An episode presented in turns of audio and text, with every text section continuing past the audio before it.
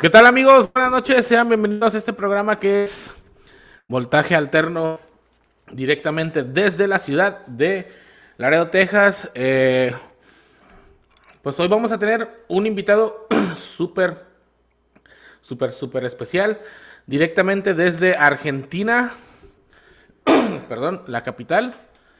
Eh, este personaje pues es vocalista de Ah, perfectos extraños.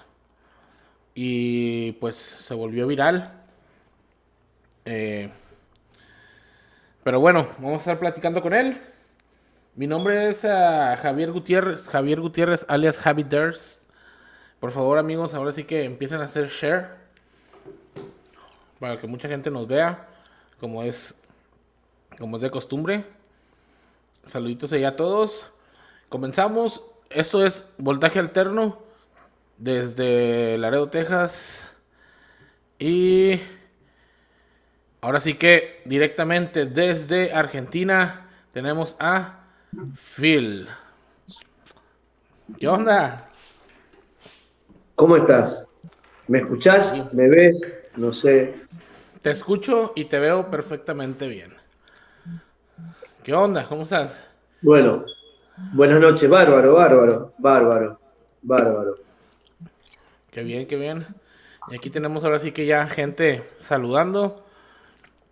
Este, saluditos ahí a todos. Ahora sí que estamos aquí interactuando. Y pues bueno, platícanos, ¿quién es Phil? Phil Claudio González. Bueno, eh, ¿quién soy? Buena pregunta, ¿quién soy? Eh, bueno, soy un músico, un productor eh, de Buenos Aires, un productor de, shows, de espectáculos de, de, aquí de Buenos Aires, de la Argentina, que vivo de esto hace muchísimos años. Y bueno, y hoy le estoy dando un poco más de cabida a, la parte de músico que la había abandonado hace un tiempo y bueno, que estamos volviendo nuevamente después de, algunos años.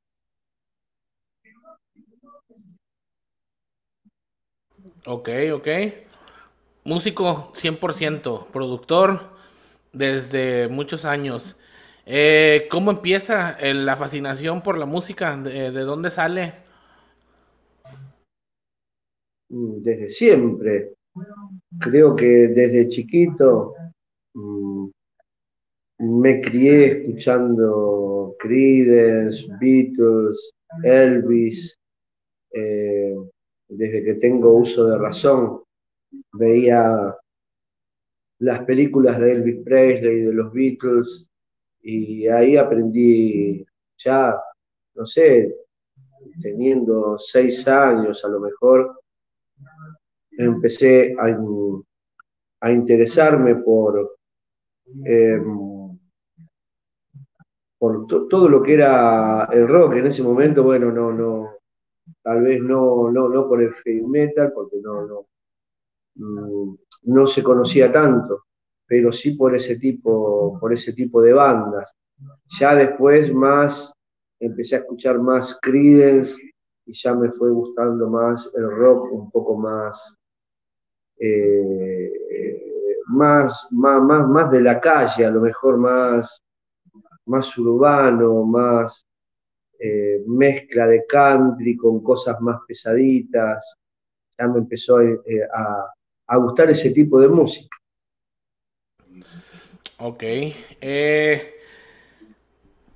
Yo sé que, pues bueno, Argentina fue la cuna también de, este, bastantes bandas eh, muy buenas del rock, ¿verdad? En su, en su tiempo. Y sigue dando también buenas, buenas este, bandas de rock. Eh, ¿en, qué, ¿En qué momento se crea Perfectos Extraños? Bueno, eh, Perfectos Extraños nace en el año 2000 tras la ida de Juan José Ciotti, que era el cantante de Dagger, una banda, una de las bandas taquilleras de acá de, la Argentina, eh, de hard rock, eh, del glam metal, si se quiere. Y bueno, con la ida de él, de, eh, se iba, viajaba a España, entonces él siempre me decía que cuando él viaje, que, que él le gustaría que yo fuese el cantante de esa banda, que la banda siga. Y, bueno, y así fue.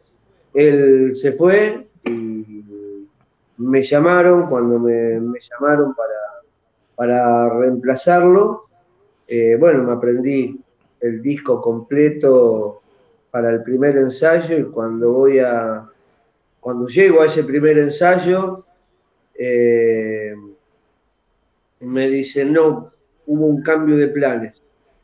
Vamos a arrancar de cero, vos sos más heavy, entonces vamos a hacer otras canciones, vamos a arrancar de cero a componer y le vamos a cambiar el, nombre a la banda. Así que bueno, y es el nombre era, el nombre de Perfectos Extraños era un nombre que, que ya lo veníamos craneando junto con el bajista de hacía tiempo y siempre decíamos que el día que tengamos una banda juntos, eh, ese iba a ser el nombre y bueno, y así fue. Así fue. Órale, entonces eh, prácticamente eh, cuando se crea, entras a sustituir al, al, otro vocalista, se crea Perfectos Extraños desde cero y empezó la banda ahora sí que a caminar sola. Tal cual, tal cual, así arrancamos de esa manera. De esa, esa es la manera de que fue que, nació Perfectos Extraños. Esto fue en el año 2000.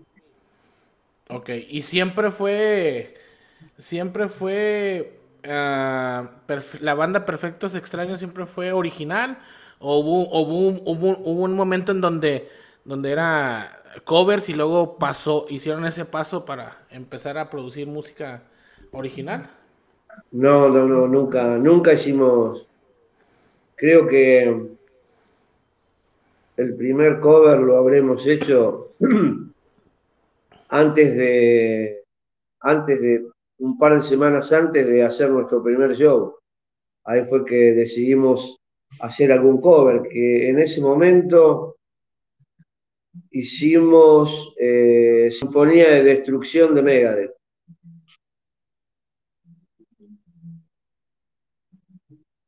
Ok, ok. Entonces ahí empieza la carrera de Perfectos Extraños. Tal cual, mm, tal cual, tal cual.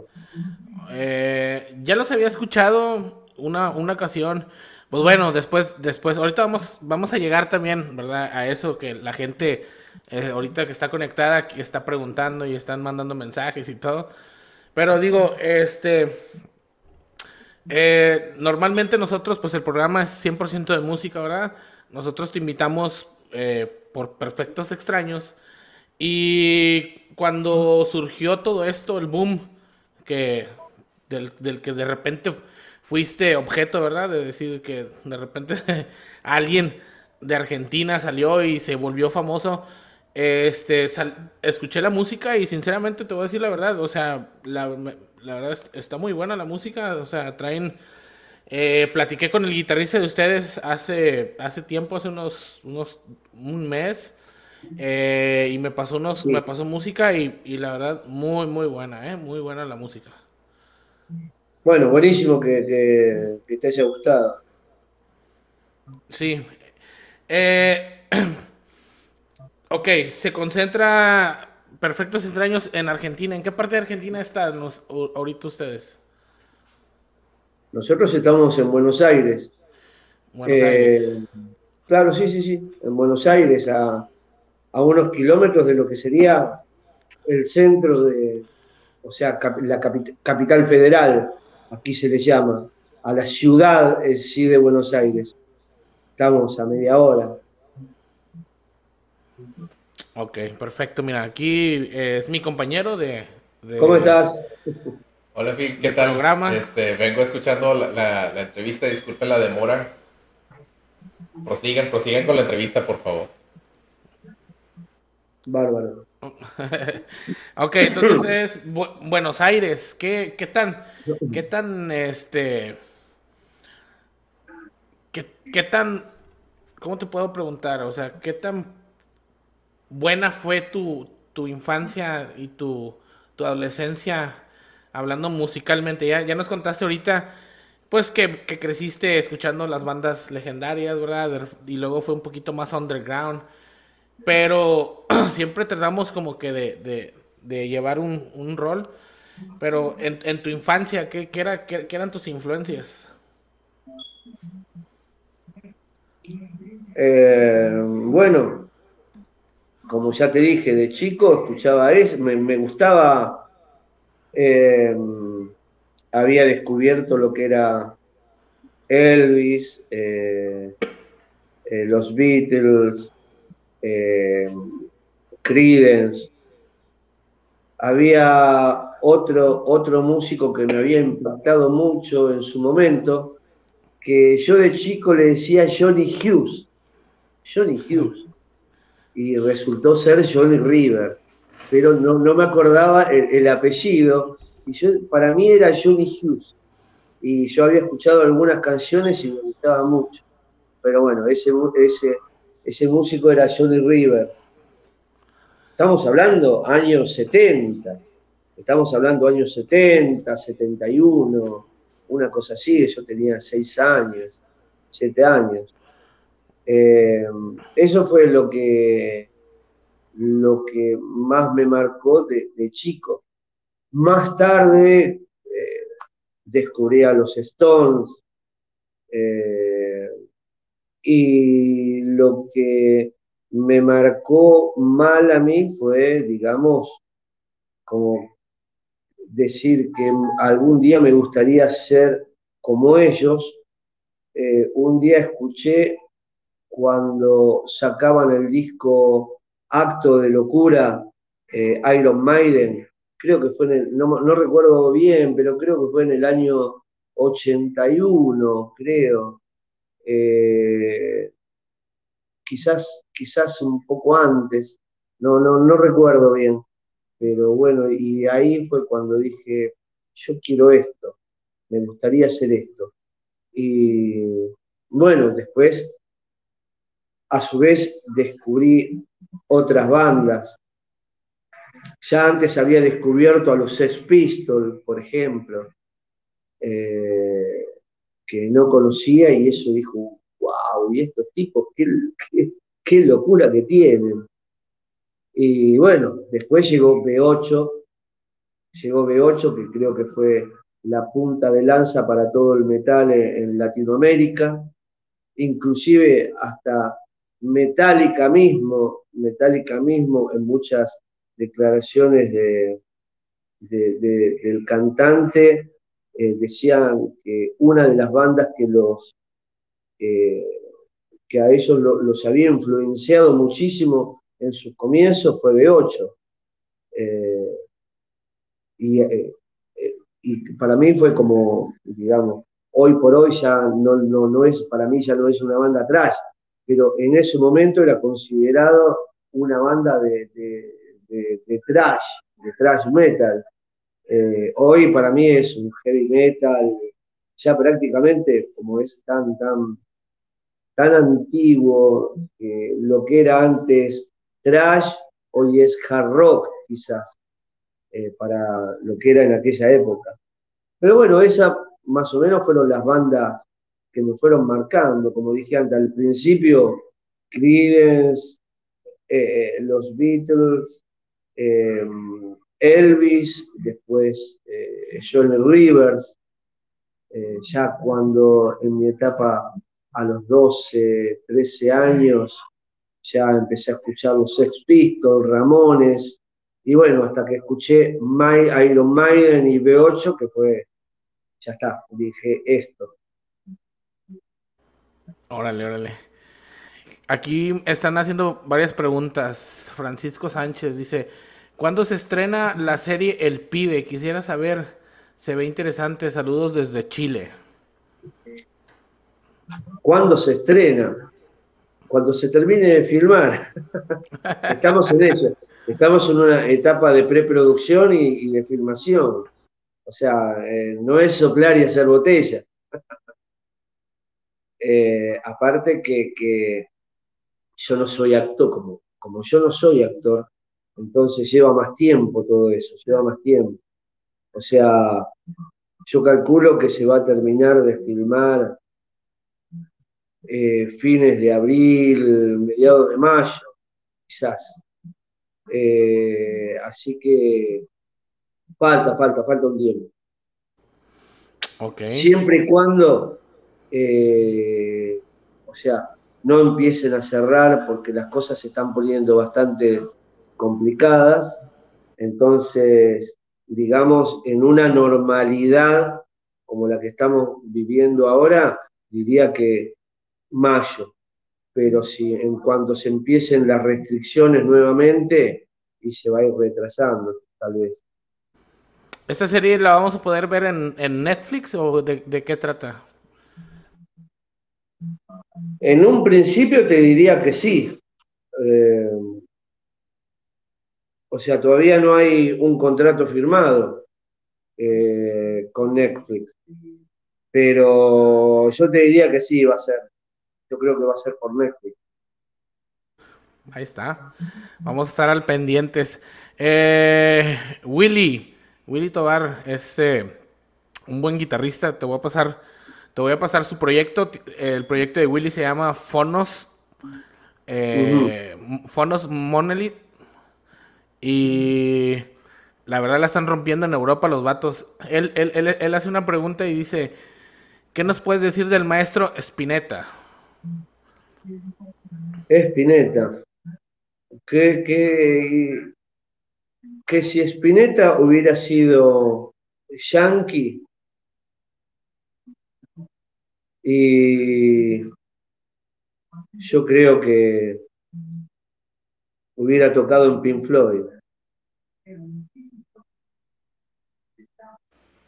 Bueno, sería en, en, Inglaterra, Este, si hubiera sido Yankee, a lo mejor hubiera tocado en Sí, está bien, pero, eh, eh, digamos, eh, Floyd tuvo prácticamente su, su, éxito fue a partir de Estados Unidos. Ya veo, ya veo. La mayoría de las bandas que, las bandas que triunfaron en Estados Unidos no eran, no eran yanquis, eran inglesas, australianas, pero todos tuvieron que triunfar en Estados Unidos. Y después siempre tuvieron un músico yankee. Alguna vez todas las bandas tuvieron algún músico yankee. Por eso hablo de Estados Unidos. Oye, y este, es una muy buena, este, es un buen tema, y te quería preguntar algo rápidamente. Este, pues hace poco ah, estábamos entrevistando a Nahual aquí en el podcast. Este, un saludo a, a, este Judas y este, esperemos que estén bien, un abrazo enorme. Por cierto, este, él mencionaba Papo. Este, ¿qué, opinas de, la, trayectoria y este, todo lo que hizo por, la, por el rock en Argentina? Y digamos, Papo es, digamos, el prócer de, del rock en la Argentina. Fue el creador de, de grandes bandas, eh, fue uno de los músicos eh, que, brilló a lo mejor internacionalmente sin tanto, sin tanta eh, prensa. Él tocó, los, tocó en Motorhead, tocó con B.B. King, con, con, muchas, con muchas bandas tuvo su propio proyecto en Estados Unidos, eh, fue un músico muy reconocido por, eh, por, grandes, por grandes bandas de, del mundo, por los Stones. Eh, Papo acá va a ser el más grande siempre, siempre.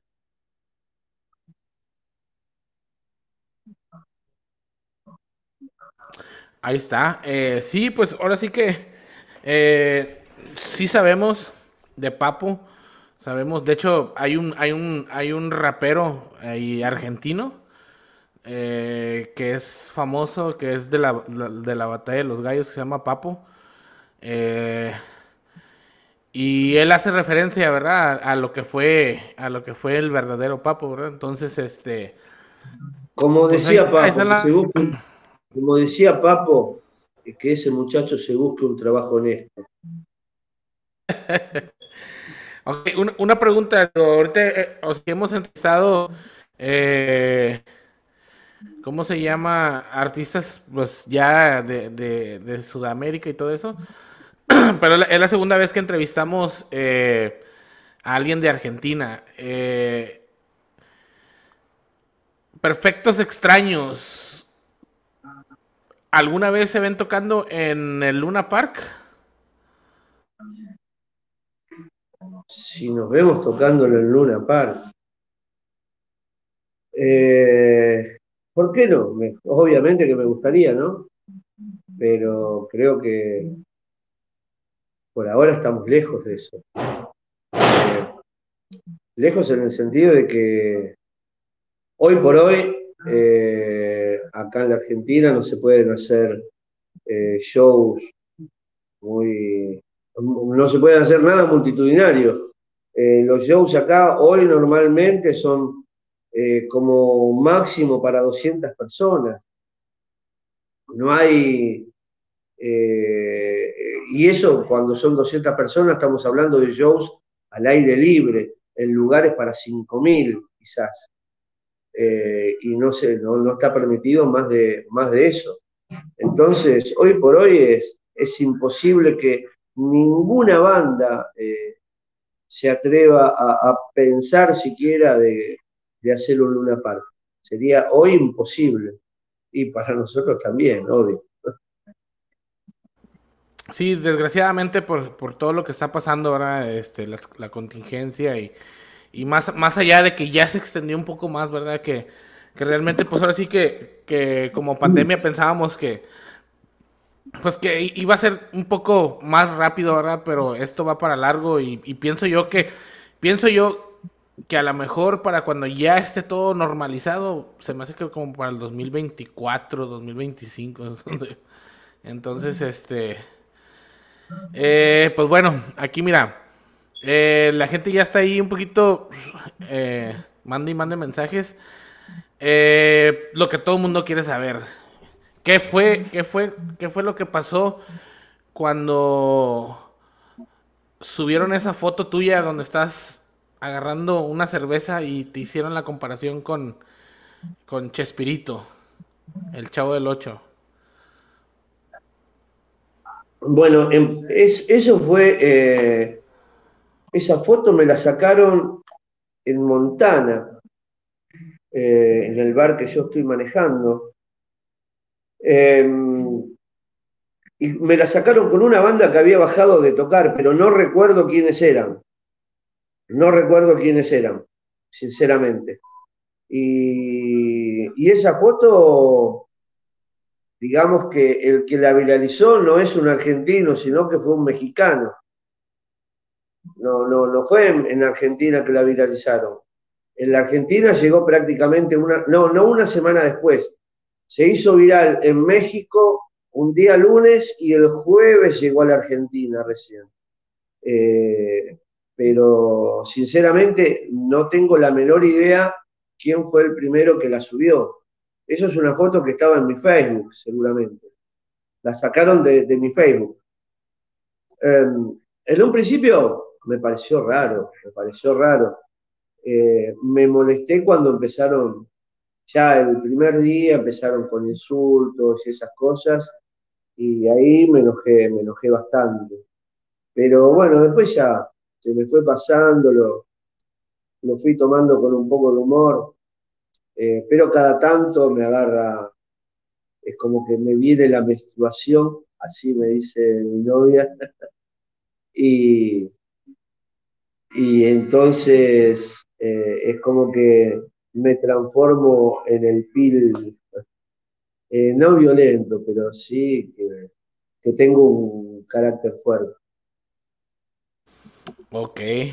Este, ¿y, ¿y, qué sentiste? O sea, ¿Qué fue lo primero, o sea, la, primera impresión tuya, cuál fue el, de, repente decir, ¿sabes qué?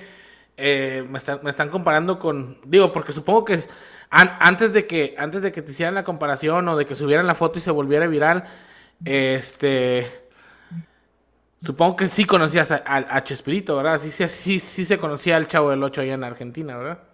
Sí, obviamente, siempre. O sea, eh, yo no me acuerdo exactamente en qué año eh, se empezó a, pasar el chavo, pero éramos chicos. Yo me acuerdo que sí, lo se miraba mucho. Eh, en algún momento fue uno de los programas que más se veía acá, acá en Argentina.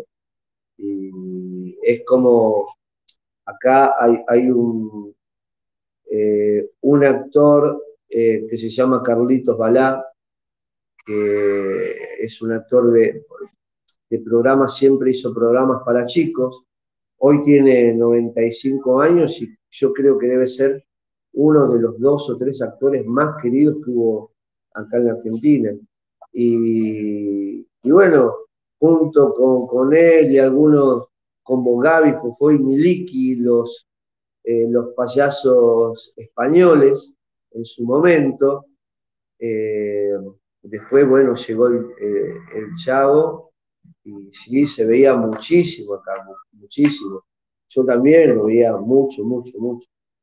Pero, o sea, nunca pensé que me podrían haber comparado o siquiera haber encontrado un parecido conmigo, jamás. Hoy mismo no me miro y yo no me encuentro el parecido.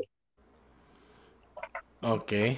Dice ahí, preguntan, eh, ¿no te gusta la comparación? O sea, ah, ya dijiste que al principio te molesta y ahorita ya lo tomas con como con tono de humor, pero en, realidad, en realidad, ¿te gusta la comparación? Las comparaciones nunca me gustaron, de ningún tipo, de ningún tipo, de ningún tipo. Hoy, mira, te, cuento esto. Por ejemplo, hoy íbamos a pasar eh, el día con, con mi novia y las nenas y yo sigo viajando, eh, eh, acá se llaman trenes, no sé cómo se llama eh, allá en México, y me bajo, me bajo del tren y escucho que atrás me gritan, chavo, chavo, chavo, chavo, chavo. Y yo no le daba pelota, que cuando me digan pil me voy a dar vuelta.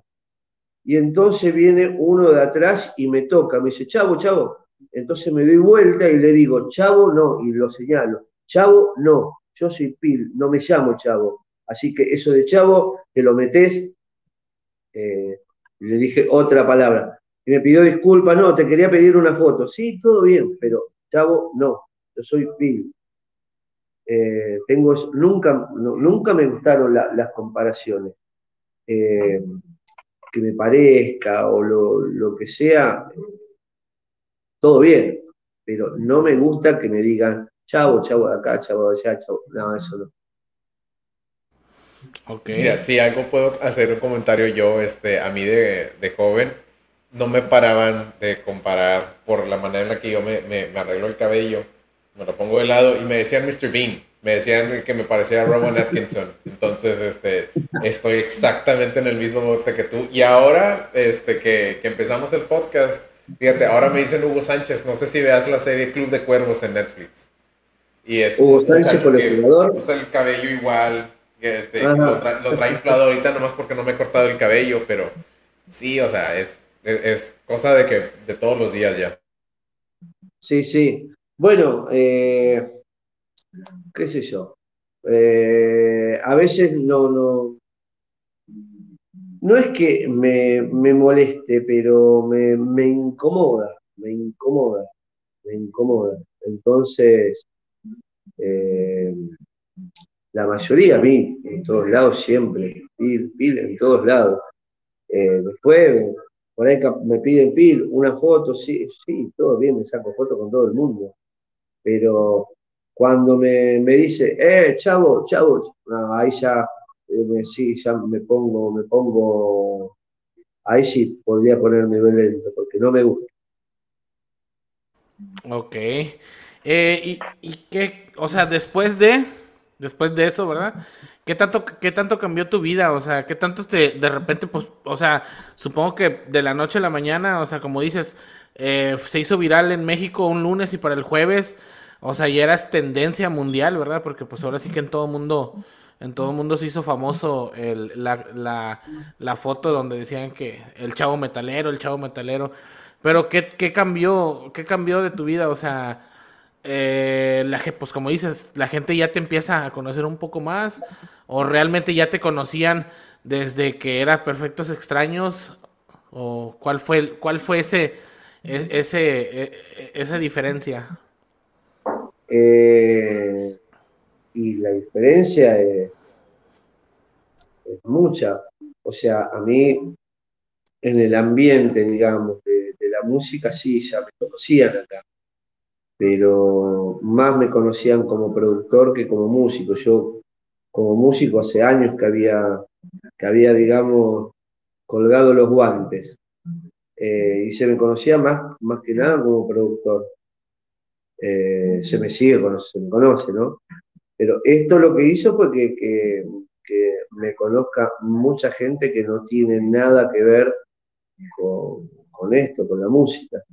Eh, y también, que, también hizo que otras, otros músicos, otra gente que, que, tiene que ver con esto, que antes no me conocían, ahora sí. Y aparte, bueno, que obviamente que me conozcan no solo acá en, Buenos Aires, en la Argentina, sino que me conozcan eh, prácticamente en todo el mundo, porque a mí me, por ejemplo, me escriben, qué sé yo, no sé, de eh, de, bueno, de Estados Unidos, muchísimo, muchísima gente, pero de, Rusia, de, no sé, de los lugares más, más insólitos que te puedas imaginar, que me manden WhatsApp, encima WhatsApp. Eh, ¿Sos vos, Pil? ¿En serio sos vos? Sí, boludo, soy yo. ¿Cuál es? Un saludo a, Rusia, Sdrebochka, a toda mi familia. Este, yo, yo soy de, ascendencia rusa, ¿verdad? Eh, eh, tengo familia en, San Petersburgo y en Moscú. No es cierto, ¿eh? No es cierto. Pero sí, se cuenta la leyenda, ¿verdad? Que mi familia es de, allá de Rusia. Dice Checo Salazar que si puedes mandarle un saludo, Phil. ¿A quién? A Checo Salazar. Checo Salazar, un abrazo. Eh, aquí están, dice, pregúntale si te... eh, saluditos ahí al Barbas también. Eh, ok, entonces pues fue, fue un boom, un boom así mediático, grande, grande. El, el, el, el, de repente decir, este, tu familia, ¿qué, qué, qué, qué, te empezó a decir tu familia en verdad? O sea, te decían, oye, si te pareces o, algo? No, porque, o sea, eh, yo soy bastante, en, en, mi familia soy bastante introvertido. Eh, yo no me meto en nada eh, de, de, lo que es cosas de mi familia y tampoco me gusta que se metan en nada mío. Entonces, es como vida normal, automáticamente. No, no, no hay diferencias. Eh, que tampoco la hay en mí. O sea, sigo haciendo mi vida, lo que, lo que hice siempre no, no me cambió absolutamente nada. Eh, lo único que me cambió es que a lo mejor soy conocido o soy popular, si se quiere, y que estoy haciendo cosas que jamás pensé hacer, que a lo mejor filmar, estoy filmando una serie, tengo un contrato para, para trabajar en, las Comic Con del mundo, cuando esto se abra, pero que todavía no, no eh, esto no se está viendo por el tema de que estamos viviendo en el medio de una pandemia. Que inclusive, calculo yo, que si no hubiera habido pandemia, no sé si el meme hubiera existido, tal vez. No sé si el meme hubiera existido. Eh, estoy, estoy en una nota. No. no, no te preocupes. se entiende. Son cosas que pasan. estamos, estamos en vivo, así que tú déjate caer. no, que acá está lloviendo. Está lloviendo. Está lloviendo, hay tormenta. Y, yo acá tengo. A ver, Luna. Luna, ¿dónde estás? Vení. Vení, mamá. Eh, bueno, Luna es, es mi hija, una. Vení, vení, mamá. Vení. Vení, mamá. A ver si la, si la pueden ver. Vení, vení, vení, vení. A ver, a ver si se llega a ver. Ella es Luna. Vení, vení, mamá, vení. Bueno, no. No quiere, no, no, no le gustan las cámaras. Ay, hermosa. Eh, no le gustan las cámaras. Pero está asustada por, los truenos. Ahora se, se acostó a lado mío. Hola, mamá. Hermosa. Dice, eh, dice Gustavo, Phil, ¿has venido o, tienes algunos planes para venir a México alguna vez? Sí, eh, realmente, o sea, eh, es el primer lugar donde vamos a viajar. Eh, en primer lugar, por el tema de la serie, tenemos que mandar todo para México. y, e íbamos a hacerlo personalmente, pero ahora ya se empiezan a restringir las salidas, o sea, las fronteras, se empiezan a cerrar las fronteras nuevamente acá en Buenos Aires. Eh, no sé cómo está allá, pero acá se empieza a restringir un poco todo nuevamente por el tema de que es como que está empezando nuevamente una segunda ola. Y más teniendo a Brasil acá pegado, Brasil es un, es un poco terrible. prácticamente hoy, es, eh, es terrible porque tienen un gobierno que, no, eh, que sinceramente les importa eh, tres pitos de que, de que se muera, se siga muriendo gente o ellos mientras la economía subsista, que se mueran todos. Entonces, bueno, lo primero que se están cerrando todas las fronteras con Brasil. y después ya hoy eh, hay, no sé, 120 y pico de miles de turistas que están afuera, esa gente no va a poder volver a la Argentina, por ejemplo, porque seguramente en más de la mitad vienen, traen el virus nuevamente y, cepas nuevas. Entonces, eh, va a ser complicado. Nosotros calculábamos que siempre se venía atrasando. En un momento iba a viajar en diciembre, después en enero, se fue para febrero, para marzo. Ahora teníamos, pensábamos en abril, fines de abril, y ahora en abril se están ya, eh, antes de fines de abril ya, ah, perdón, antes de, que arranque abril ya se están cerrando las fronteras acá. Así que eh, hoy es impredecible qué es lo que va a pasar y menos aún cuándo voy a poder viajar, pero es el primer lugar donde, eh, donde voy a ir, seguramente estaría una semana, días allí, eh, pero más que nada, en un principio sería para negociar el tema de la serie con, Netflix, Amazon y, y cómo es la cadena que tienen ustedes allí, eh, PISA. Eh, Así que en un principio íbamos a dejar, yo creo que en el momento se va a mandar todo y se va a hacer todo, digamos, eh, virtualmente, virtualmente, porque no sé cuándo podremos ir hoy, hoy por hoy a, México, puede pasar meses capaz. Claro, claro. Y fíjate que este, ahorita hiciste el comentario que me sorprendió muchísimo. Apenas ustedes van a recibir la segunda oleada de infecciones en Argentina. Nosotros ya pasamos, eh, eh, aquí en Estados Unidos, este, específicamente en este, lo que es Nueva York, em, ya están a punto de recibir la cuarta oleada. Me sorprendió muchísimo el hecho que mencionaste una segunda. Aquí en México apenas va a entrar la tercera Esperemos que no, pero este, ya, ya, se empezaron a tomar acciones para una vacunación masiva. Así es. Claro, pasa que ustedes, ah. ustedes tuvieron eh, la primera ola, la primera ola la tuvieron en pleno invierno, en pleno, antes de terminar el invierno. Eh, y después le vino la segunda ola en verano.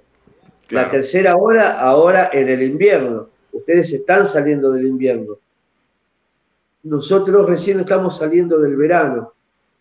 Nosotros ah, recién tuvimos la primera ola eh, cuando estábamos entrando en el invierno, eh, antes de, o sea, la pandemia empezó en marzo, nosotros recién estuvimos medianamente, o sea, se empezaron a complicar las cosas en junio quizás, en junio del año pasado, junio, julio, ya llegado el invierno. Recién ahí se complicaron un poco las cosas. Después bajó todo el verano, que nosotros pensamos que la segunda hora la íbamos a tener en un verano, porque se, eh, por el tema del turismo y todo lo demás, pero gracias a Dios eso no pasó. Lo empezamos a tener ahora que estamos saliendo del verano y, que se iniciaron las clases, eso es un foco eh, de contagios impresionante. El colegio, la escuela.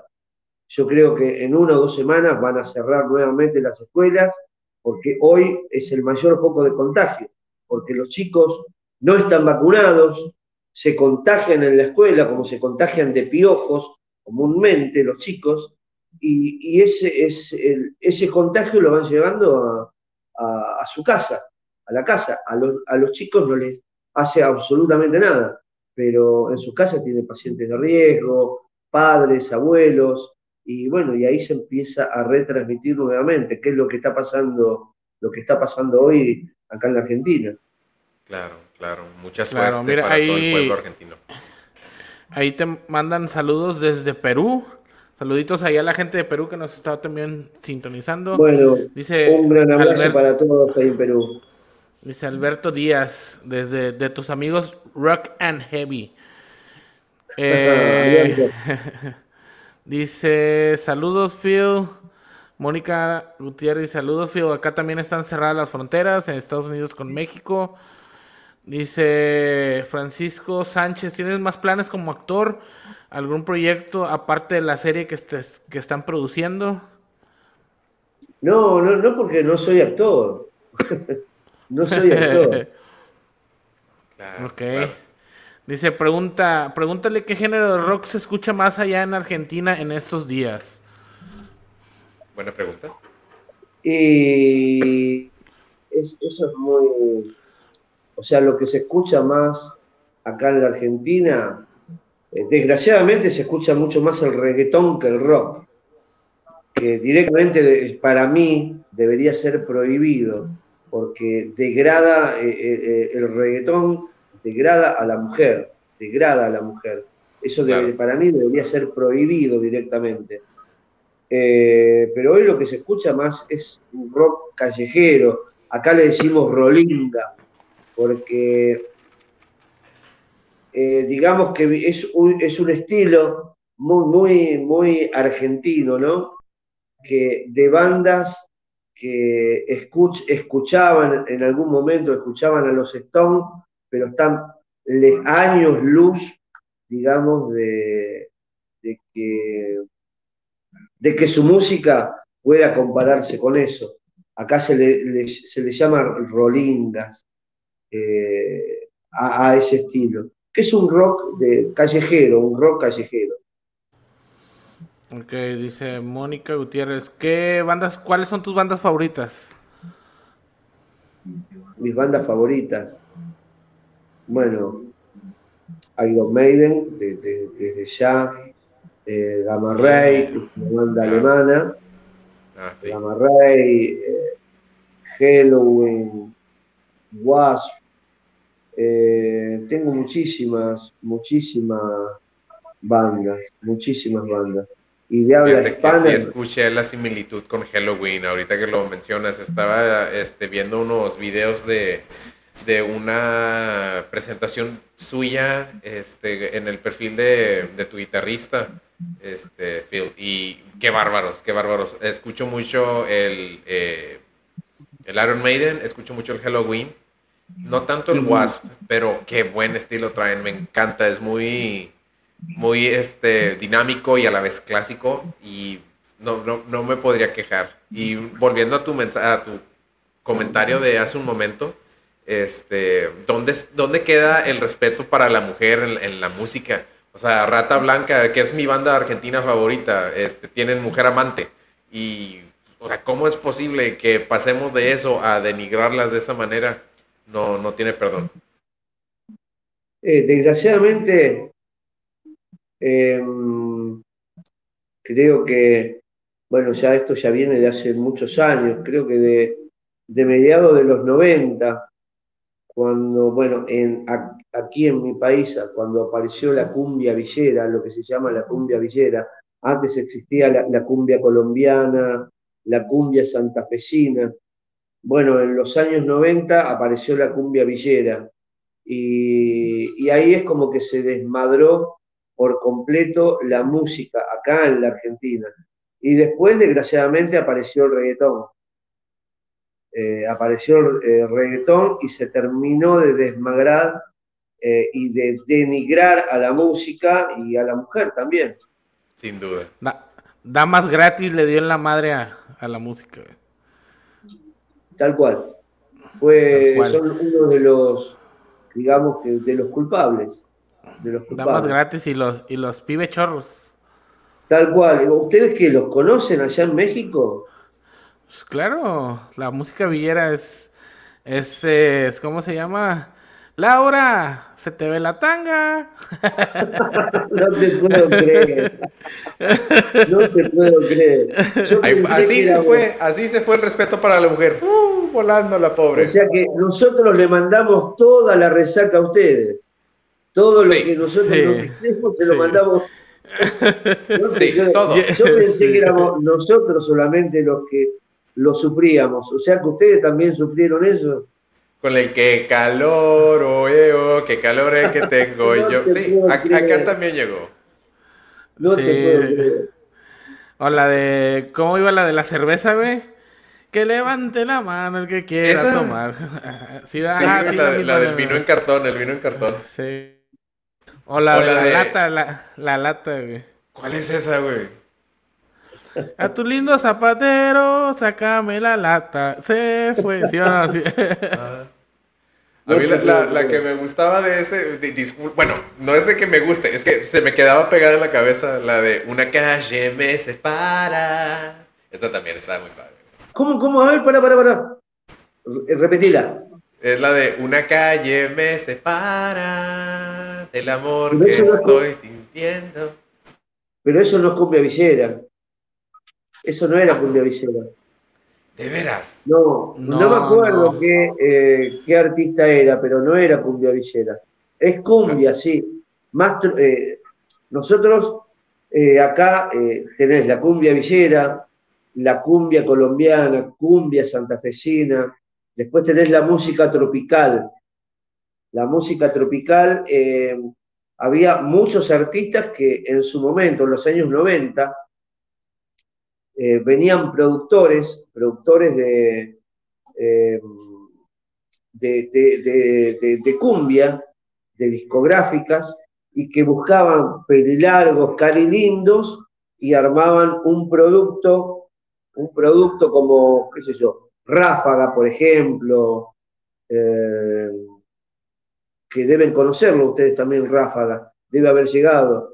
Después hubo muchos grupos así de, eran todos pelilargos eh, y que los sacaban de bandas de heavy metal en esa época, en los 90. Y, ¿En serio? exacto, y armaron, es, esos grupos estaban muy buenos, porque había grandes músicos y era todo muy melódico, muy cuidado, muy cuidada su imagen y todo. Pero después llegó la cumbia villera y se terminó todo eso. Hasta ahí hubiera estado bueno, hasta ahí. Pero sí. después llegó lo demás y. Bueno, y se lo mandamos a ustedes.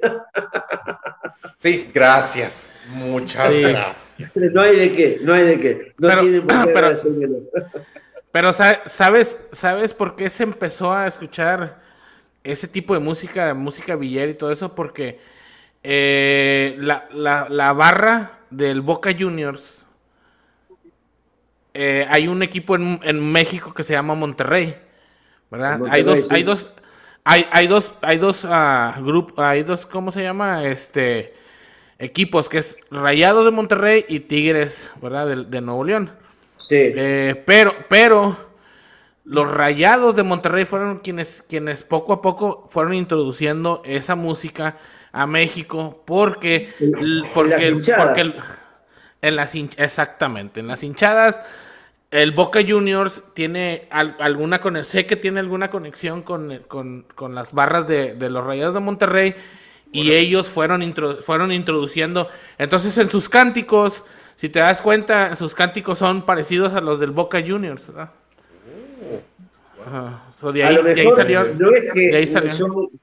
Son, parecidos, acá todas las barras, acá se les llaman barras.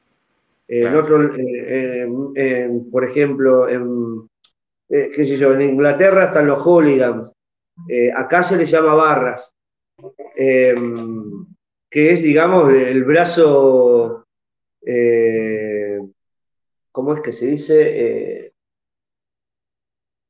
Em, ah, mira, ahí está Daniel. Daniel es, es un fanático así desde que lo conozco. Es un camarada mío que vive en Monterrey y dice que es del River, del River Plate, no del, no del River, sí. Exacto. Bueno, lo que yo te quería decir, que todas las hinchadas cantan las mismas canciones, no es que eh, son canciones de la hinchada de Boca. Eh, usan canciones populares, canciones populares, en, en todas las canchas del mundo, generalmente, eh, siempre eh, las canciones de las hinchadas argentinas. Acá son súper creativas en ese sentido. y las copian en todo el mundo, en todo el mundo. Vas al Barcelona, las hinchadas del Barcelona cantan canciones que, obviamente, cambiándole la letra, canciones que cantan las barras de River, la de Boca, la de Racing, la de San Lorenzo, la de Independiente.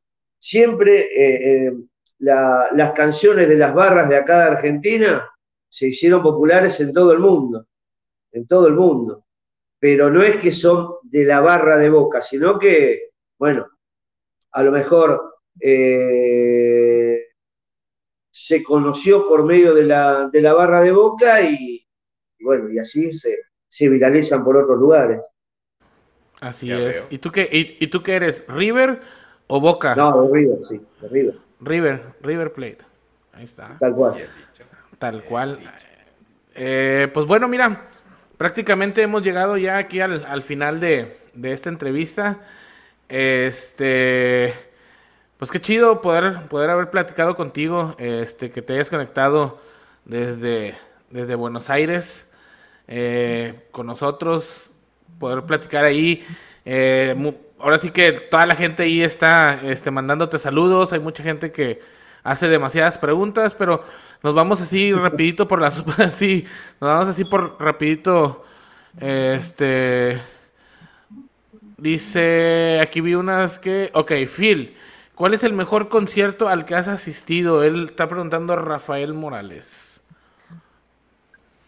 Mejor concierto, creo que fue dos, hubieron dos. Eh, uno fue eh, Metallica en el 91, 92, cuando presentaron el disco negro en Vélez, en el estadio de Vélez. Y el otro, que fue increíble, fue también en el mismo año. Eh, con Bon Jovi, cuando acá no, no venía ninguna banda en esa época.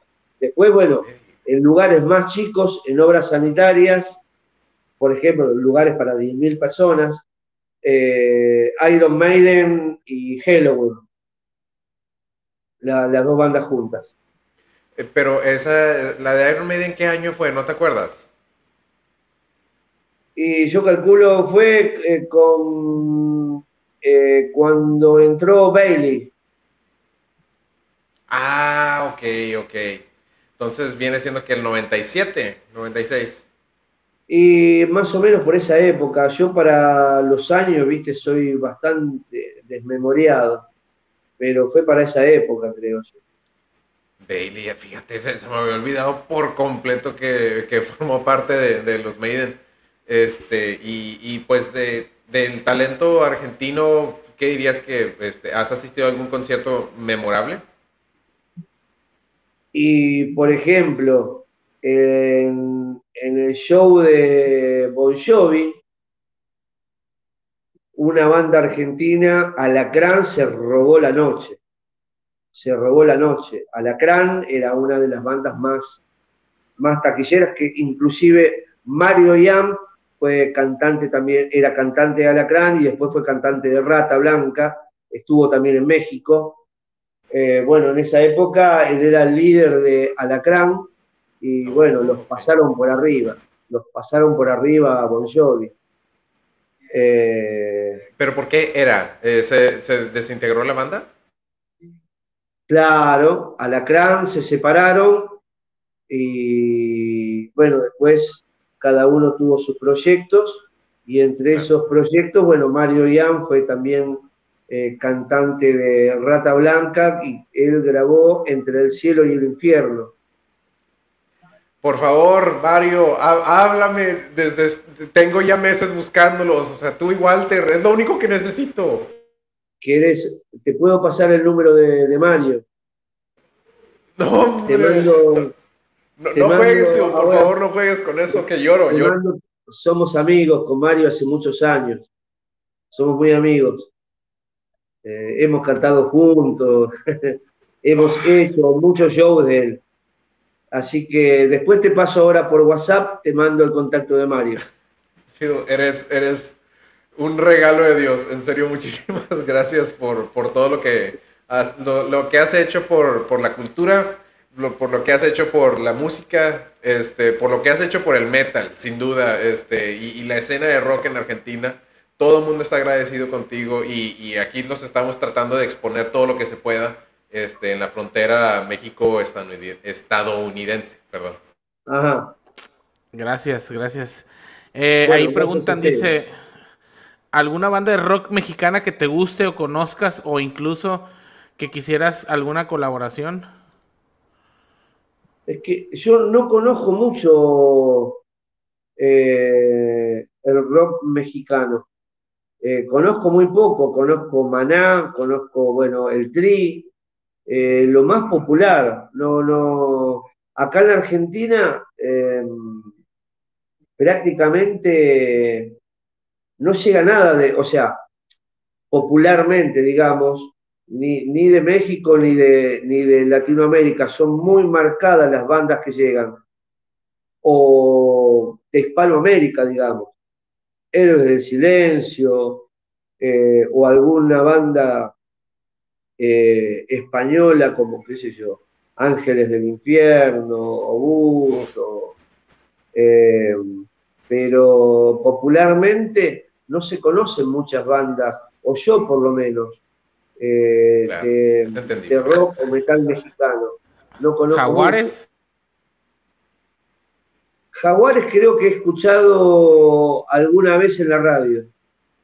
Luzbel. Es un estilo muy tradicional. Bueno, sí, Luzbel es la de metal, es una banda metal clásica. Yo digo que entre los 79 y 80 es cuando sacaron el primer demo.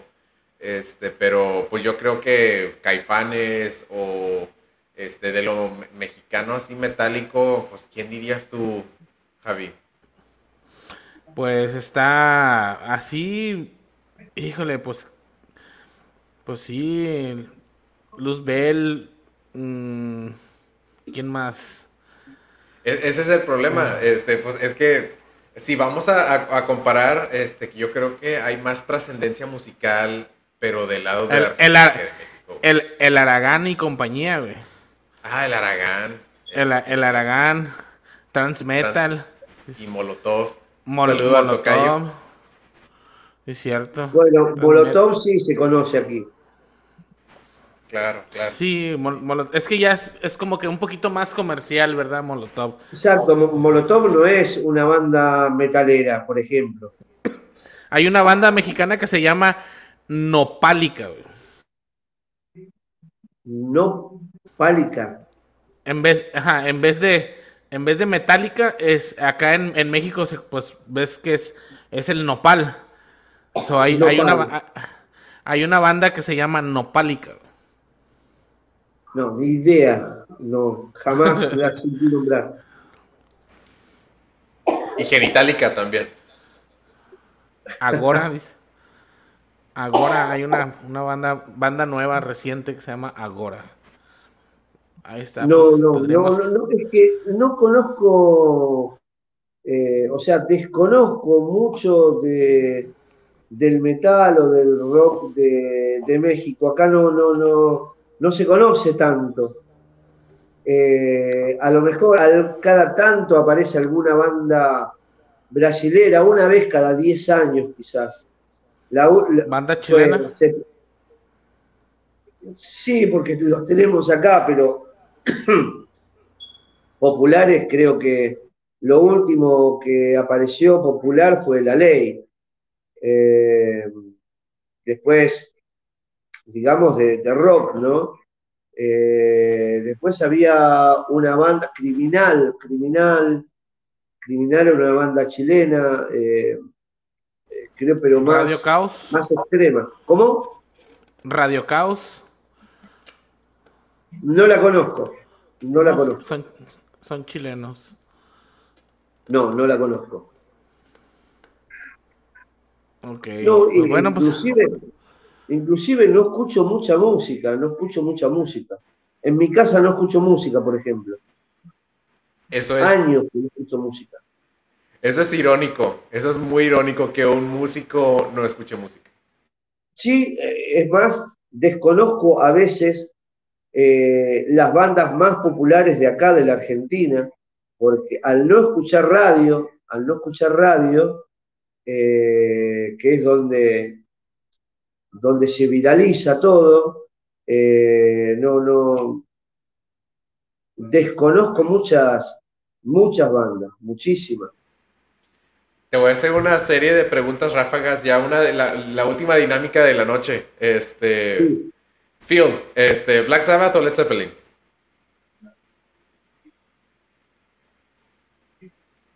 Black Sabbath. Ok, Iron Maiden o Judas Priest? Iron Maiden. Este, Nirvana o Soundgarden? Soundgarden. Y por último, ¿Metallica o Megadeth? Megadeth. Gracias, gracias. Te, agradezco que, podamos compartir este, un, gusto por, por, Megadeth. No todo el mundo me, contesta con Megadeth, así que muchísimas gracias, Peo. Para mí son mucho más grandes Megadeth que Metallica. ¿Oíste, Javier? ¿Oíste? No, digo, se respeta cada quien. A mí, a mí me gusta Metallica, soy fan de Metallica. Y, me encanta, yo también soy fanático de Metallica, pero Megadeth. Sí, lo que, lo que pasa es que ahí, ahí hay un como un. como. Es, como una moneda. O sea, Metallica es. es cuando avientas la, moneda al aire, Metallica siempre. O sea, es, es el águila, siempre va a caer águila. Siempre. Entonces es muy difícil que caiga sol, ¿verdad?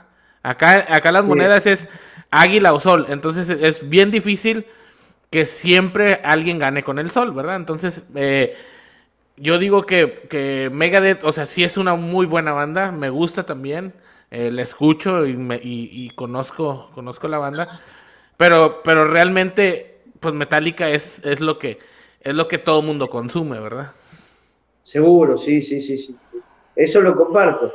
Pero acá, acá, eh, en, en la Argentina, eh, no sé si hacemos, si hacen un estadio de River, yo creo que están a la par. Yo creo que están a la par, Metallica y Megadeth. Acá son muchos más fanáticos de, de Megadeth y de los Ramones. Ah, Ramones, sí. yo, he escuchado que los Ramones sí son muy famosos allá en Argentina. Bueno, a ver, entonces Ramones y Clash. Ramones, entonces. Ramones. Ramones. No escuchaste. Oye, mira, haciendo un poquito cambiando, eh, haciendo, haciendo referencias y olvidando ya ahorita ya tanta, tanta bulla de lo del chavo, pero el, el pelo, el pelo, ahora sí que haciendo una comparación, tu, tu cabello se parece al de, al de, el de, ¿cómo se llama? El vocalista de, de Iron Maiden en sus épocas cuando andaba a Bruce Dickinson. Sí, sí, sí, así lo traía, así traía el, el copete y el, y el, pelo largo. Tal cual, sí, sí, sí. Sí, yo eh, eh, copié muchas cosas inclusive de, de, Bruce Dickinson. Fue, digamos que, el cantante que, que más me marcó. Inclusive melódicamente, melódicamente, eh, siempre utilizo, utilizo muchas cosas muchas cosas en las melodías vocales eh, que, comúnmente son propias de Bruce Dickinson. Las bajadas, las caídas, los... Eh, bueno, hay una palabra, eh, pero que en este momento no me acuerdo que son propias prácticamente inventadas por él. Eh, en, las melodías que él utiliza, eh, por ejemplo, la, la, qué sé yo, no sé, cosas, esas caídas en terceras, yo las utilizo muchísimo, yo las utilizo muchísimo y son cosas eh, eh, robadas a, Bruce Dickinson. Hay muchas cosas, si vos le prestás atención, escuchás algunas canciones nuestras, eh, hay muchas cosas en los finales de cada frase que si las comparás melódicamente, son robadas, son robadas de la manera de, de, cantar y que, tiene melódicamente Bruce Dickinson. Obviamente. No, es robado, es inspirado. Son voces completamente diferentes, ¿no? Pero. si a alguien le, he robado algo, siempre va a Bruce. Siempre. Yo creo que todos, todos. Ahí está. La influencia, sí, sí. Pues, o sea, y siempre lo he dicho, o sea, Metallica lo, lo dijo, güey, que la influencia principal de la banda de Metallica, pues es uh, Iron Maiden. Entonces, este, yo digo que para muchos, y, si, y más, y siento yo que siendo eh, músicos, este, uh, ¿cómo se llama? Ingleses, entonces, pues, sí, pienso yo, no sé, pero yo siempre he, he tenido esa, esa distinción y siempre he dicho que los músicos que, salen de Inglaterra, que son, o sea, ingleses, ingleses, tienen, tienen un toque diferente, o sea, diferente tocar la música. Tienen algo, tienen algo que siempre se distingue, que dices, aunque no los conozcas y, no sepas de dónde son, siempre dices, ah, esos vatos son de Inglaterra. ¿Por qué? Pero tienen, tienen algo que, que siempre hacen distinguir la música. Es que desde aquí hueles el té británico, güey. Desde aquí este, ves a los Bulldogs, güey. Te los imaginas a los Bulldogs en la música, güey. A mí, a mí me pasa, güey. Me pasa. es, que siempre las mejores bandas, siempre, las grandes bandas, mayormente fueron inglesas. Más inglesas que estadounidenses. Lo que pasa es que hoy, bueno, para ser grande tenés que triunfar en Estados Unidos. Claro. Y generalmente esas bandas inglesas terminan, eh, eh, digamos, eh, radicándose en Estados Unidos. Eso es cierto, es cierto. Este, de hecho, la banda Maná de, México, es, todos ya radican en los Estados Unidos. ¿Quién es Maná, güey? ¿Qué es Maná, güey? ¿Qué es eso? Una banducha, una banducha de, de cinco pesos. El cantante ya tiene toda la garganta tan jodida que tiene que cantar las canciones en vivo dos, dos tonos abajo. es, estupideces, güey. Estupideces. ¿Está mal está el muchacho? Está terrible, está terrible. y la cirugía plástica que se hace cada dos años lo acaba peor. O sea, ya esa banda es, es una sombra de lo que era antes. Ajá. Lo único que sí tienen un baterista impresionante. Claro, colombiano. El, batero es terrible. ¿Es colombiano el batero? Sí, nacido en Colombia. No recuerdo el nombre, pero tiene un, estilo, un estilo muy parecido a, a ¿cómo es? Eh,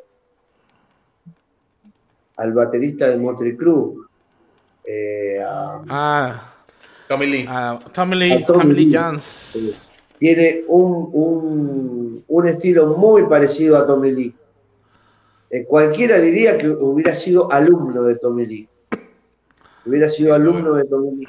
Bueno, Fíjate que, también tiene, toca, toca la batería en, en, una banda junto con Andrés Jiménez, eh, Andrea, ¿cómo es? Exacto. Eh, no, no, recuerdo el nombre, y Vicentico. Se llaman De la Tierra y los, los he tratado de, conseguir.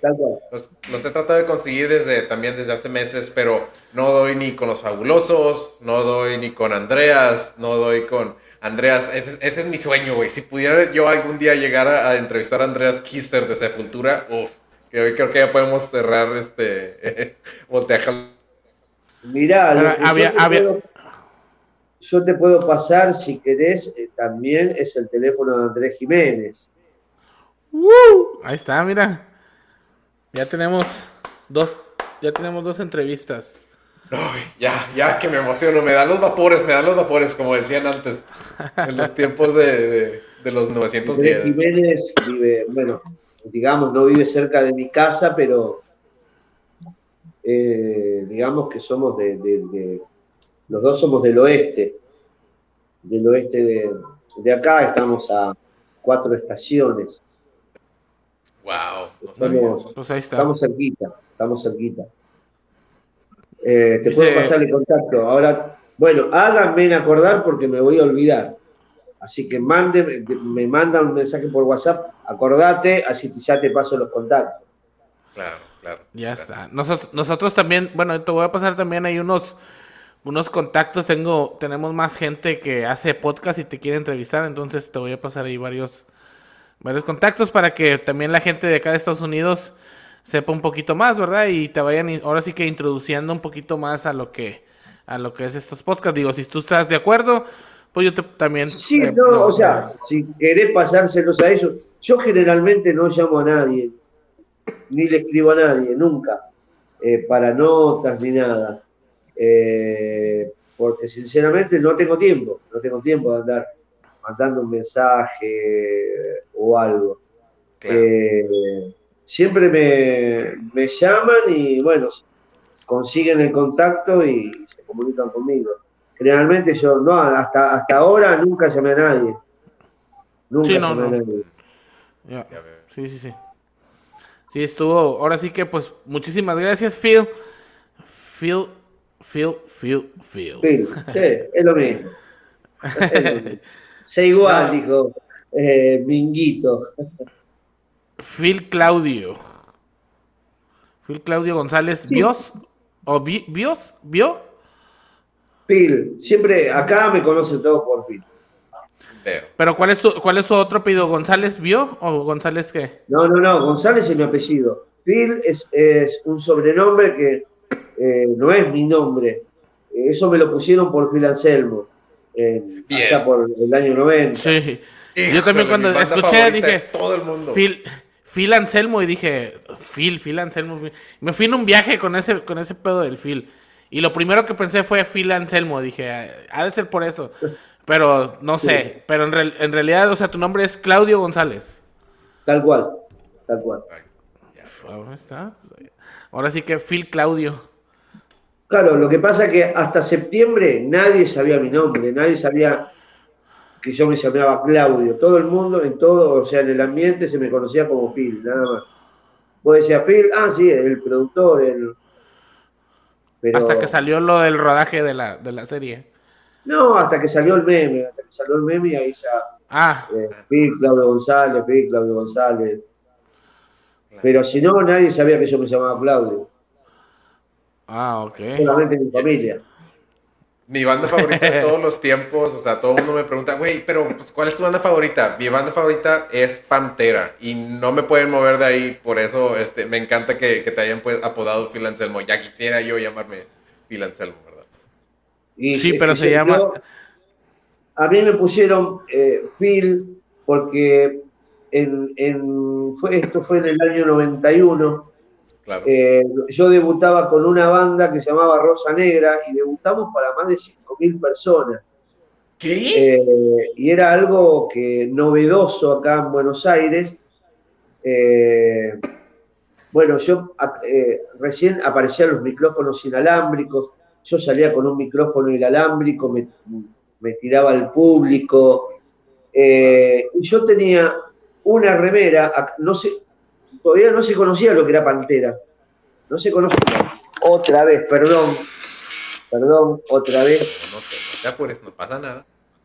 Lo voy a terminar rompiendo. Lo voy a terminar rompiendo. Y les decía que, que acá no se conocía Pantera. Eh, pero nosotros éramos muy fanáticos. Eh, habíamos, habíamos conseguido el disco y y sabíamos los temas, sabíamos los temas de Pantera. Y bueno, yo había conseguido una remera, una remera importada, que tenía la cara de Phil Anselmo, pero yo uso el pelo rapado todo acá abajo. Todo abajo, abajo tengo el pelo rapado. Pero antes yo tenía el pelo, me lo tiraba todo para un lado. Igual que Phil Anselmo en ese momento, tenía el pelo, el pelo largo, pero rapado la mitad. Y entonces tenía la cara de Phil Anselmo y abajo decía Phil. Y todos pensaban que era una foto mía, una foto mía con mi nombre. Eh, lo que no miraron que en la espalda decía Pantera. Entonces me empezaron a gritar, Phil, Phil, Phil, de acá, Phil allá, y bueno, y ahí quedó. Pero era, en realidad era porque todos pensaban que mi nombre era Phil. Pero era por la remera, por la remera. Pues ahí está, mira, ahora sí que ahí está la historia de, de, dónde viene el, nombre de Phil. de, Una, de, una camisa, de una playera de, Pantera. 1991 apenas iba saliendo Cowboys from Hell y era cuando traía el pelo así como, como comentas. Cierto, cierto. Claro, claro. Tal cual. Que si, le, que si le puedes mandar un saludo a Ingrid Gutiérrez, que está en Cancún, México. Dice que saluditos hasta Argentina. Ingrid, te mando un beso grande. Ahí está, es la fan número uno del, programa. Nunca se pierde ah, ni pues bueno, mi estimado Phil, eh, muchísimas gracias por, por tomarte este tiempo, por estar con nosotros platicando, eh, por estar platicando con toda la gente. en realidad, este, no nos lo esperábamos, pero eh, yo creo que fue uno de los, ha sido uno de los programas más vistos, tuvimos demasiados views. Este, así que muchísimas gracias. Eh, y disculpa mi tardanza, disculpa que me haya conectado tan tarde, unas disculpas. No, por favor. Eh, ¿Algo que quieras agregar? ¿Tus redes sociales? ¿Cómo te puede conseguir la gente? Bueno, mi Facebook es Phil, P-H-I-L, como Phil Anselmo, Phil Claudio González. Eh, eh, después tengo otro Facebook que se llama Phil Claudio Ismael. Eh, después Instagram, Instagram Perfectos Phil, es el Instagram. Y después mi canal de YouTube Phil Chavo Metalero. Ahí está, el chavo metalero. Al final, al, al final, al final, ahora sí que uh, haciendo. Lo que pasa es que ah. el canal, el canal de YouTube lo, lo abrió eh, mi diseñadora, em, eh, la diseñadora de, de, mi productora. Mi productora se llama también Perfectos Extraños Producciones. Em, y la diseñadora me abrió el canal de YouTube y ella lo maneja ella, porque yo para, para muchas cosas eh, soy, soy un picapiedra, soy un picapiedra. Pero no, como quiera, hay, hay, que, hay que verle el lado, el lado bueno de, de, todo eso que surgió ahora del meme, que ahora sí que salió, salió un poquito más a relucir eh, Perfectos Extraños, tú como persona y por la oportunidad de grabar una serie, ¿no? Tal cual. Sí, sí, sí. Sí, gracias a eso se salieron muchas cosas, se abrieron muchas puertas. Eh, la banda volvió también, porque en realidad la banda volvía a principios del 2020 para festejar los 20 años y nos agarró la pandemia.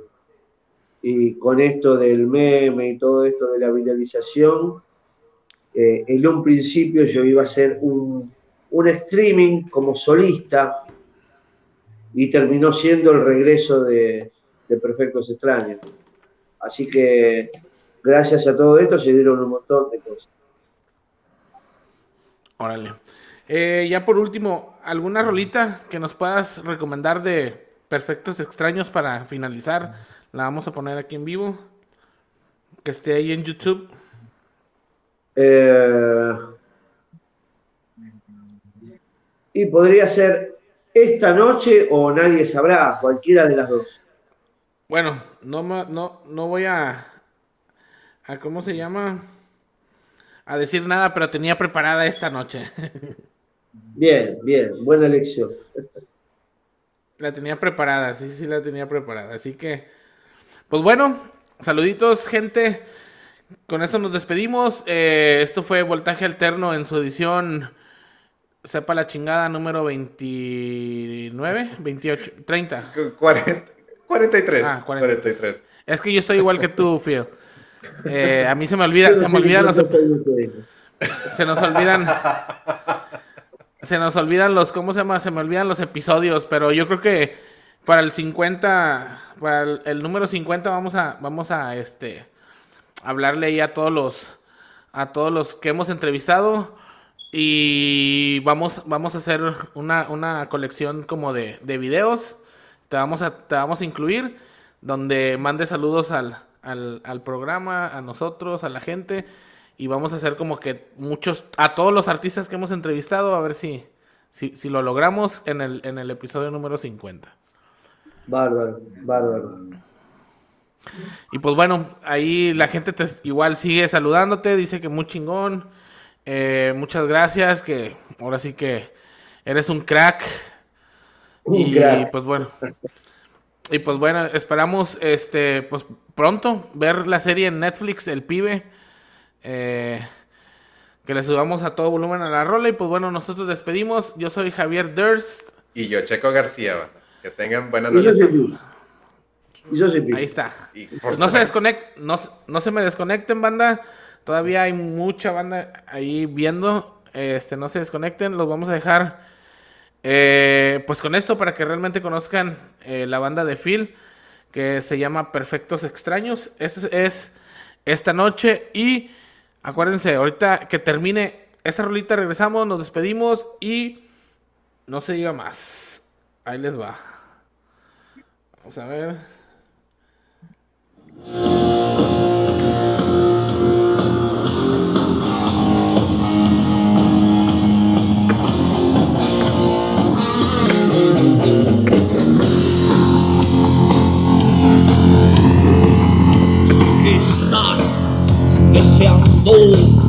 Y esperando mi regreso.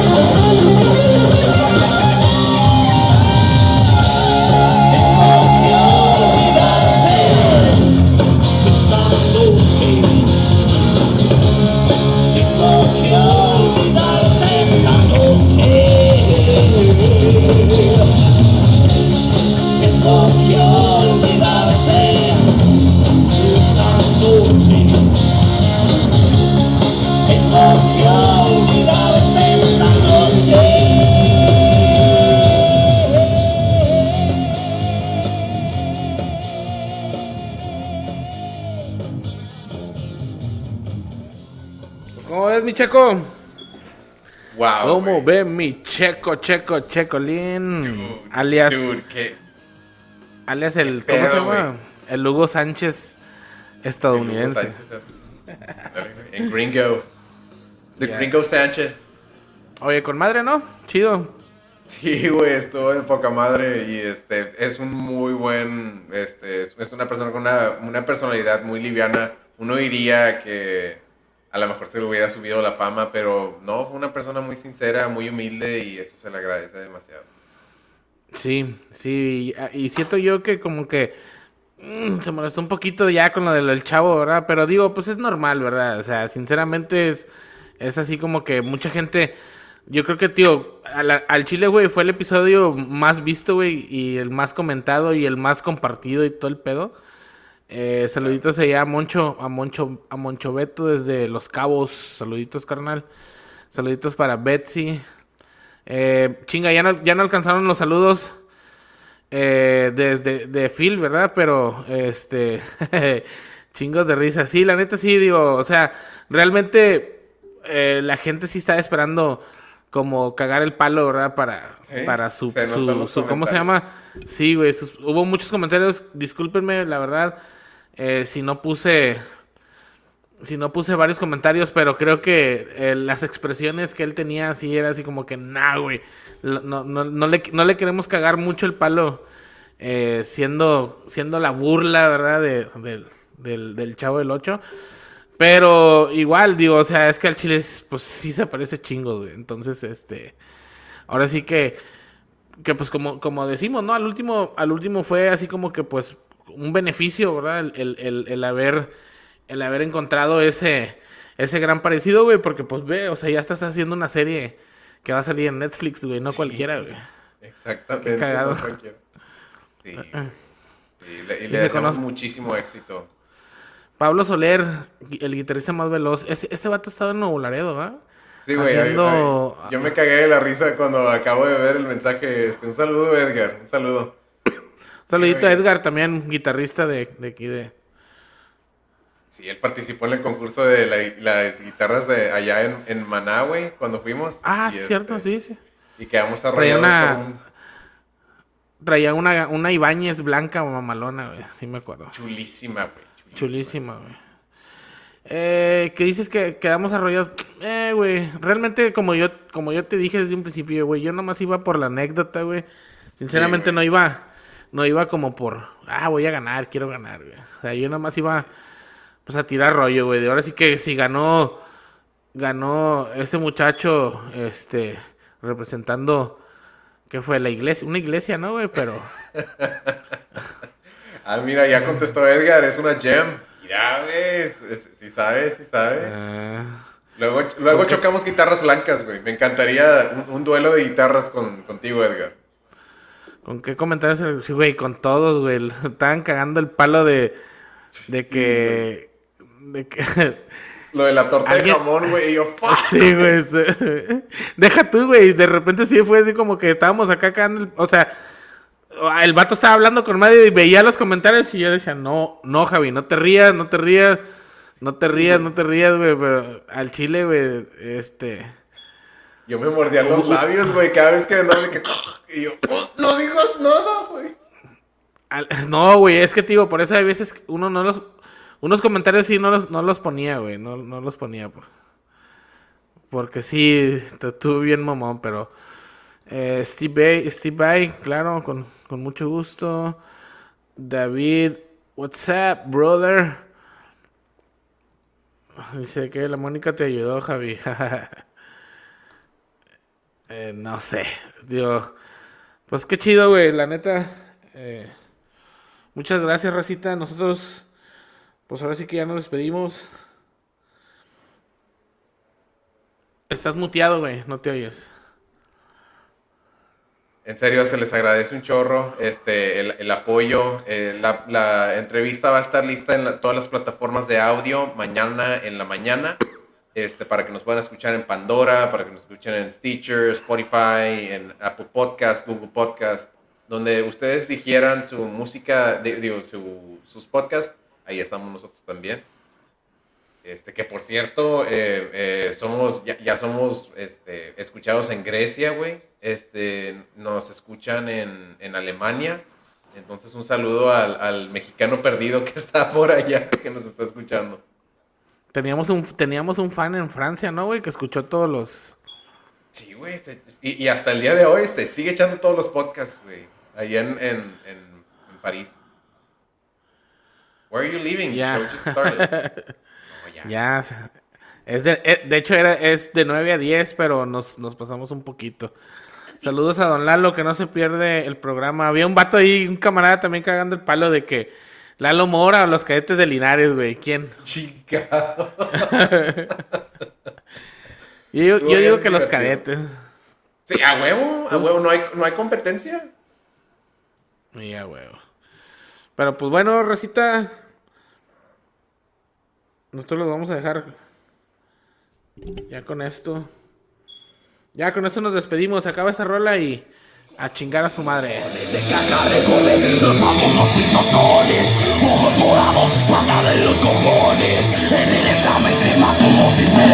Santo Tomás de los pelos parados. Analizazo su piel, le dejaste madreado Cayó el pelo, cayó de mi lado. Dan de cerveza todo empanizado Faster than the rayo the new freestylers Let go dance and